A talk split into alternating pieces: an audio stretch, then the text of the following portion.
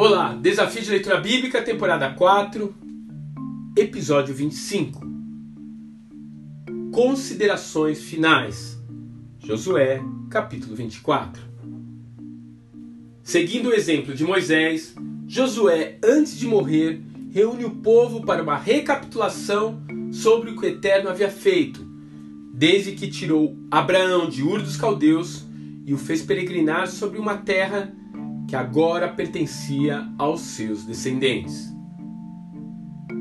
Em sua explanação, o vitorioso general israelita enfatiza que Deus, e ninguém mais, foi o responsável por todo o sucesso da campanha em Canaã. Perceba que a palavra Senhor, ou Jeová em algumas Bíblias, aparece 14 vezes nesse breve resumo feito por Josué.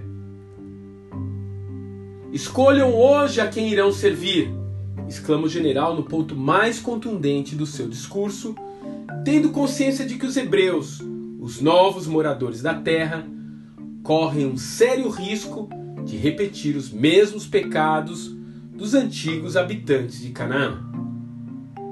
Após essa exortação, Josué edifica mais um monumento, na tentativa de que aquele dia não fosse esquecido verdade, porém, é que a própria vida de Josué já havia se tornado um memorial para o povo de Israel. Um balaustre sobre o qual a nação se apoiou e se inspirou nos anos seguintes para permanecer fiel ao Deus de seus pais.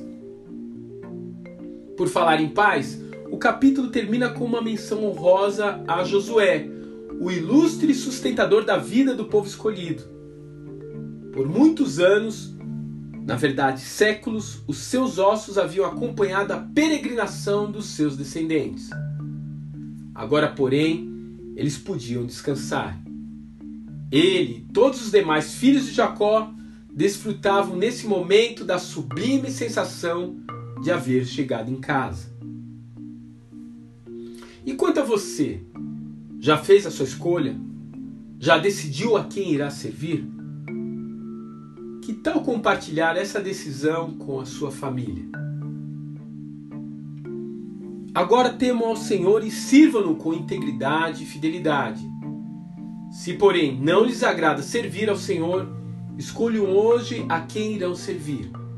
Se aos deuses que os seus antepassados serviram além do Eufrates, ou aos deuses dos amorreus, em cuja terra vocês estão vivendo. Mas eu e a minha família serviremos ao Senhor. Josué capítulo 24, versos 14 e 15. Que Deus te abençoe e até amanhã.